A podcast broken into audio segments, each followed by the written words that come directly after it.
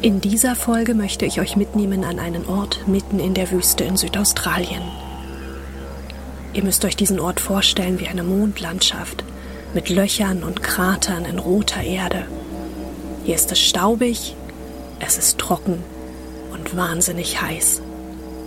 40 Grad sind hier nichts Ungewöhnliches. Und an diesem kargen Ort mitten im Outback gibt es eine kleine Stadt, in der rund 2000 Menschen leben. Die meisten Einwohnerinnen und Einwohner leben aber nicht an der Oberfläche. Das Herz dieser kleinen Stadt liegt unter der Erde. Und damit ist die Stadt Kupapidi wohl eine der ungewöhnlichsten Wohnorte der Welt. Nur, warum leben die Bewohnerinnen und Bewohner unter der Erde? Und wie lebt es sich dort eigentlich? Darum geht es in dieser Folge. Ich bin Sabrina Frangos und freue mich, dass ihr zuhört.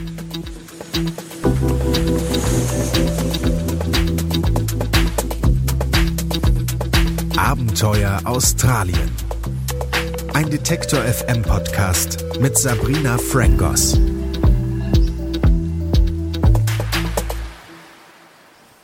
Also, wie lebt es sich denn mit etwa sechs Metern Erdreich über dem Kopf und ohne Tageslicht? Und wieso entscheidet man sich, dort an diesem Ort zu leben? Darüber habe ich mit der deutschen Auswanderin Sabrina Troisi sprechen können. Denn die gebürtige Schwäbin lebt mit ihrem Mann und ihren zwei Kindern bereits seit zwölf Jahren unterirdisch. Und wir ähm, suchen nach Opale. Also wir haben sehr viele Minen hier und vergleichen kann man das überhaupt nicht mit Deutschland. Also wir haben hier eine Wüste sozusagen. Wir haben hier Opal Gräber, die Opale graben. Wir leben unter der Erde in Dugouts, so heißen die, kommen vom Ausgraben. Und in Deutschland ist alles grün und hat man Wälder und ja, sieht ganz anders aus von der Landschaft her, aber auch die Leute leben ganz anders hier. Das tun sie wirklich und zwar bereits seit 1915, denn in diesem Jahr beginnt die Geschichte von Cooper Pedy. Jim Hutchinson und sein Sohn William haben auf halber Strecke zwischen Adelaide und Alice Springs nach Reichtum gesucht. Besser gesagt, nach Gold. Ja, das haben sie nicht gefunden, dafür aber etwas anderes, auch sehr wertvolles. Also als der 15-Jährige nach Wasser sucht, findet er nämlich ein paar Opalstücke auf dem Boden. Ja, und bei den Paar ist das nicht geblieben. Heute ist Kupapidi auch als die Opal-Hauptstadt der Welt bekannt. Es heißt, dass rund 70 Prozent der farbenprächtigen Edelsteine weltweit aus Kupapidi kommen. Ja, das Opalgebiet in Kupapidi ist 5000 Quadratmeter groß und umfasst circa 70 Abbaufelder. Und zwar gehen wir bis zu 30 Meter tief in Löcher. Also das muss man sich so vorstellen, wie eine Seilwinde geht nach unten und man sitzt dann praktisch, sieht aus wie eine Schaukel. Also man sitzt dann auf so einem Gestell und geht dann 30 Meter tief nach unten. Und dann geht es entweder maschinell oder von Hand weiter. Also heutzutage macht man das normalerweise maschinell. Das heißt, man nimmt eine Tunnelmaschine und gräbt dann praktisch die Wände durch. Und wenn man ein Opal findet, äh, hört man mit der Maschine auf und geht dann von Hand weiter. Dabei sieht die Gegend in der Wüste Australiens erstmal nach gar nichts doll aus. Über 500 Kilometer sind es bis in die nächste Stadt Augusta und über 600 bis nach Alice Springs. Ja, da ist eigentlich nichts. Und dann, wenn man unter der Erde mal so sich ein bisschen umschaut, sieht man, ah, da wohnen eigentlich Leute und ah, da, da gibt es ein Museum, das ist auch unter der Erde. Was auch faszinierend ist, wir finden Fossilien. Und zwar waren wir irgendwann mal vor 120 Millionen Jahren ein See, also ein Meer sozusagen. Und man findet hier äh, Muscheln, opalisierte Muscheln, man findet hier das Rückenmark von Tintenfisch, man findet hier Dinosaurierknochen, die opalisiert sind. Was auch interessant ist, Opal ist sehr wertvoll, ja. Und ähm, der teuerste, der gefunden wurde, ist über eine Million Dollar wert. Das heißt, man kann eigentlich hier graben gehen und in einem Tag reich werden. Reich werden an einem Tag. Ja, das geht in Kupapidi. Mit etwas Glück. 1956 wurde zum Beispiel ein Opal mit dem Namen Olympic Australis gefunden. 17.000 Karat, 3.450 Gramm schwer und 2,5 Millionen australische Dollar wert. So ein Fund lockt natürlich auch andere an. Nach dem Zweiten Weltkrieg hat die Suche nach Opalen so richtig Fahrt aufgenommen. Vor allem Menschen, die aus Europa ausgewandert oder geflohen sind, haben ihr Glück gesucht. Alle auf der Suche nach Reichtum und einem besseren Leben. Ja, und so erklärt sich auch die kulturelle Vielfalt der kleinen Stadt. Es gibt nämlich circa 40 verschiedene Nationalitäten in Kupapidi. In den 70er Jahren ist es dank des sogenannten Opal Rushs nochmal richtig voll geworden. Während früher hunderte Menschen nach Opalen gegraben haben in Kupapidi, sind es heute nur noch 70. Viele der Bergleute sind durch die steigenden Kosten für Treibstoff und auch Ausrüstung verdrängt worden. Und so leben die meisten Einwohnerinnen und Einwohner heute vom Tourismus.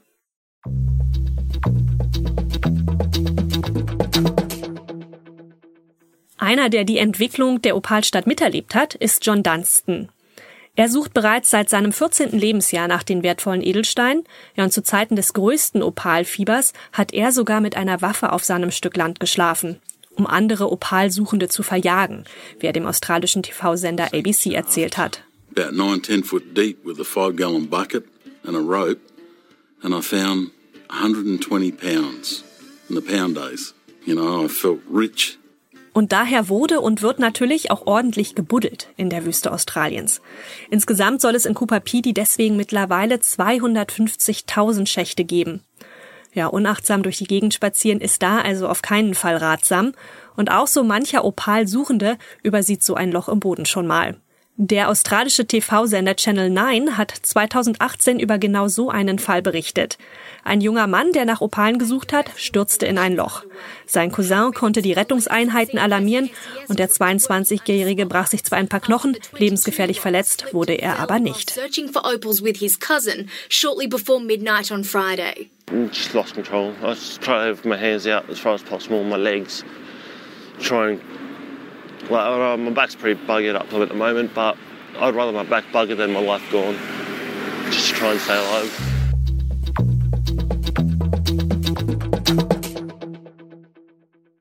Viele der gegrabenen und verlassenen Schächte sind auch zu Untergrundwohnungen umgebaut worden. Warum das? Ja, ganz einfach. Mitten in der kargen und staubigen Landschaft im australischen Outback gibt es nämlich nur zwei Jahreszeiten. Sommer oder Winter. Also ist es entweder super heiß mit bis zu 45 Grad im Schatten oder ganz kalt mit Minusgraden im Winter. Außerdem ist der Strom teuer, weil die kleine Stadt ihren Strom von dieselbetriebenen Generatoren in der Gegend bezieht. Also ständig die Klimaanlage oder die Heizung anschmeißen wäre ein bisschen sehr kostspielig. Die Temperatur unter der Erde ist dagegen ziemlich konstant und darum bietet sich Wohnen eben unter der Erde irgendwie perfekt an. 80 Prozent der knapp 2000 Einwohnerinnen und Einwohner in Kupapidi leben unterirdisch. Ja, und so ist auch der Name der Stadt ganz treffend, denn übersetzt aus der Sprache der First Nations Peoples, also der australischen Ureinwohner, heißt Kupapidi so viel wie weißer Mann im Loch. Auch die gelernte Erzieherin Sabrina wohnt mit ihrer Familie in einer dieser speziellen Behausungen. Kann man sich vorstellen wie ein Haus, nur unter der Erde, ohne Fenster. Also wenn man sich das so vergleicht mit den alten Tagen, wo man dann das Wasser tragen musste, 60 Kilometer von außerhalb vom Städtchen. Heute haben wir das Wasser vom Wasserhahn, wie jeder andere auch. Ja, also es ist ziemlich einzigartig, aber wenn man dann in so ein Haus reinschaut, sieht es eigentlich aus wie in Deutschland auch. Vielleicht kann man sich ein bisschen vorstellen wie ein Keller, äh, weil es dann doch dann keine Fenster hat. Ähm, aber wir wohnen unter der Erde einfach, weil es sehr heiß draußen ist. Also wenn es draußen 55 Grad im Schatten hat, ist, ist es unter der Erde zwischen 20 und 25 Grad. Und deswegen sind wir unter der Erde. Klingt ja erstmal ganz angenehm, aber so mit knapp sechs Metern Erde über der eigenen Wohnung, hm, schon irgendwie ein bisschen unheimlich. Muss man da nun Angst haben, dass einem sprichwörtlich die Decke auf den Kopf fällt? nee, eigentlich nicht. Da haben wir Gips mitgemischt in den Sandgestein und deswegen fällt es nicht zusammen und deswegen ist es auch sehr sicher. Aber wenn man sich das so vorstellt, kann ich mir schon vorstellen, dass da manche Leute Bedenken haben. Aber unsere Häuser sind jetzt sind seit 1915 sind sie gebaut worden, also über 100 Jahre stehen die. Also die Dugouts sind schon sehr sicher. Ein stabiles Erdreich, in das man große geräumige Hohlräume zum Wohnen graben kann. Ja, ein paar Dinge muss man dann aber schon beachten, sagt Sabrina. Zum Beispiel vorher checken, wo das nächste Duckout anfängt und aufhört, damit man beim Buddeln nicht versehentlich im Schlafzimmer des Nachbarn endet. Andere Dinge wie auch die Preise unterscheiden sich aber gar nicht so sehr vom normalen Hausbau. Und zwar können wir Tunnel graben bis zu, ich schätze mal, fünf Meter Spannweite. Das heißt, wenn wir jetzt die Tunnel graben, können wir natürlich nicht den ganzen Hügel ausgraben, sondern man braucht nach fünf Meter eine stützende Wand praktisch. Und was manche Leute machen, das heißt Pillar-Bashing. Das heißt, sie gehen dann in die alten Minen rein und die nehmen dann die Wände praktisch äh, weg, weil da könnte es sein, dass da noch Opal versteckt ist. Und das ist natürlich gefährlich. Tragende Wände also und dann ist das Anbauen bzw. Graben kein Problem. Frei nach dem Motto, was nicht passt, wird passend gemacht, hat Sabrina ihr Untergrund zu Hause ihren Bedürfnissen angepasst wo wir das Haus gekauft haben, da ist in der Küche ein Platz, wo der Kühlschrank rein müsste. Und unser Kühlschrank war leider zu groß. Jetzt konnten, könnten wir einen anderen Kühlschrank kaufen, weil der Platz halt nicht da war. Oder dann ausgraben. Wir haben uns dann entschlossen, bisschen mehr auszugraben, dass unser Kühlschrank da reinpasst. Sabrina wohnt mit ihrem Mann und ihren Kindern in einem Duckout und in einem Semi-Duckout. Heißt also, sie hat über der Erde ein paar Räume. Ja, und dann geht 16 Stufen nach unten und dort befinden sich dann die Schlafzimmer. Wenn man hier ähm, als Tourist nach Kubapidi kommt und mal unter der Erde schläft, ähm, die meisten Leute finden das ein bisschen beängstigend. Ähm, man gewöhnt sich sehr schnell dran. Also man hat auch keine ähm, keine Geräusche von außerhalb. Also es ist ganz dunkel und es ist auch ganz ruhig. Also man schläft sehr gut, aber ja, man findet kein Tageslicht oder ja. Äh, das heißt aber auch, dass man sich einen Wecker stellen muss. Unter der Erde ist es natürlich stockfinster. Da funktioniert die innere Uhr des Menschen nur noch bedingt und man muss sich eben den Wecker stellen. Ja, noch etwas anderes ist unverzichtbar. Lichtschalter. Die hat Sabrina direkt neben der Haustür und natürlich auch direkt neben ihrem Bett. Denn morgens die Gardinen aufmachen, um Licht reinzulassen, ja, das geht im Untergrundhaus natürlich nicht. Was auch nicht geht, ist Fenster aufmachen zum Lüften. Frische Luft gibt es aber natürlich trotzdem. Jedes Haus hat Luftschächte. Und wenn es draußen windig ist, dann pfeift es durch die ganz ordentlich. Das hört sich so an, wie wenn man mit einer Flasche drüber bläst. Also das hört sich äh, ganz komisch an. Und jeder Luftschacht hört sich anders an. Das heißt, manchmal liegen dann die Leute im Bett, wenn sie hier in Kubapidi die erste Nacht schlafen und wundern, was ist das Geräusch? Was, was ist es? Und das sind einfach die Luftschächte, die, der Wind macht das Geräusch praktisch. Die Schächte sind nicht nur gut für die Frischluftzirkulation im Duckout, sie sind auch nützlich, wenn es ums Telefonieren geht. Denn Handyempfang gibt es nur an bestimmten Stellen.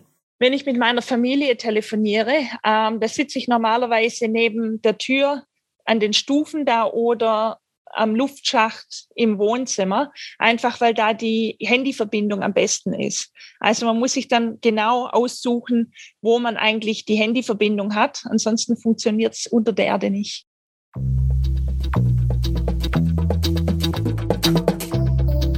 Das Leben in Kupapidi spielt sich wegen der Hitze im Outback also viel unter der Erde ab und man findet Kirchen, Shops, Restaurants, Hotels und Bars, alles im Untergrund. Die meisten Menschen in der Kleinstadt leben vom Tourismus, auch Sabrina. Rund 150.000 Touristen kommen pro Jahr nach Kupapidi. Sabrina arbeitet als Touristenführerin und auch im Museum. Das hat sie mit ihrem Mann vor ein paar Jahren gekauft.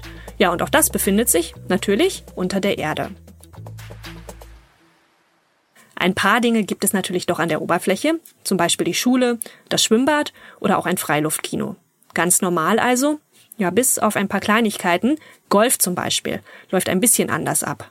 Und zwar gibt's da einen Golfkurs mit neun Löchern. Und ja, das Gras muss man mit rumtragen. Der Golfkurs hat kein Gras. Und zwar gibt's da, wo die Löcher platziert sind, da ist ja normalerweise grün drumrum und das ist bei uns schwarz. Das ist das Motorenöl. Und durch das, dass man seine, seine Schläger nicht irgendwie kaputt machen möchte, trägt man ein Stückchen Gras sich rum und dann kann man den Ball drauflegen und man kann spielen. Grüne Flecken sind also purer Luxus in Kupapidi. Wir haben ein Gras, Oval heißt es. Also das ist wie ein Stadium, kann man sich das vorstellen. Und da gibt's Gras, aber das ist was Besonderes. Also da kann man dann Fußball spielen, da kann man dann auch Rugby spielen. Das machen die Australier gern. Und das muss aber äh, gewässert werden. Also man braucht dann sehr viel Wasser, um dann sowas zu haben. Und deswegen gibt's nur zwei Bereiche in Kubapidi, wo dann wirklich Gras haben. Also wenn man sich das so ansieht von der Luft, also wenn man ein Foto macht, sieht man genau, wo die, das Stadium ist und wo die Schule ist. Die Schule hat nämlich auch Gras.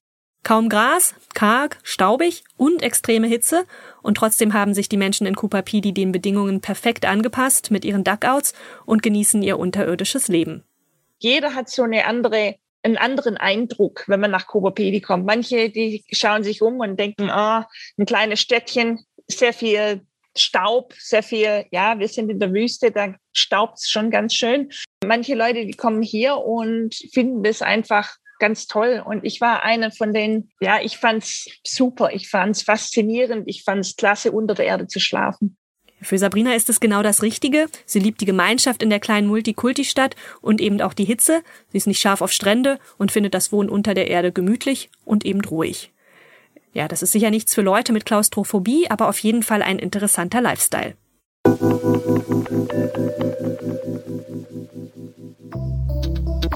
Das war's auch schon wieder für heute. Wenn ihr mögt, hören wir uns in 14 Tagen wieder. Dann geht's auch wieder an die Oberfläche. Aber nach unten schauen wir trotzdem. Nämlich auf das, was in Australien so auf der Erde kriecht. Für die nächste Folge habe ich mich nämlich mit Schlangenfänger Terry verabredet. Und er erzählt von seiner Arbeit, die bei der Vielzahl von giftigen Schlangen in Australien natürlich alles andere als ungefährlich ist. Zum Beispiel, wenn man die zweitgiftigste Schlange der Welt fängt, eine östliche Braunschlange. The eastern brown, when you um, grab them, you're in a fight for your life. Schlangenfänger Terry erzählt von seiner Arbeit. Das gibt es also in der nächsten Folge von Abenteuer Australien. Es wird also definitiv ziemlich spannend. Das kann ich euch schon mal verraten. Wenn ihr das nicht verpassen wollt, dann abonniert gerne den Podcast. Abenteuer Australien könnt ihr auch auf allen gängigen Podcast-Plattformen hören. Also bei Spotify, Apple Podcasts, Google Podcasts, Deezer oder eben auch Amazon Music. Ja, und falls ihr Anregungen, Lob oder auch Kritik habt, schreibt das doch gerne an kontakt.detektor.fm. Ich freue mich über euer Feedback. In diesem Sinne, bis demnächst. Macht's gut. Catch you soon.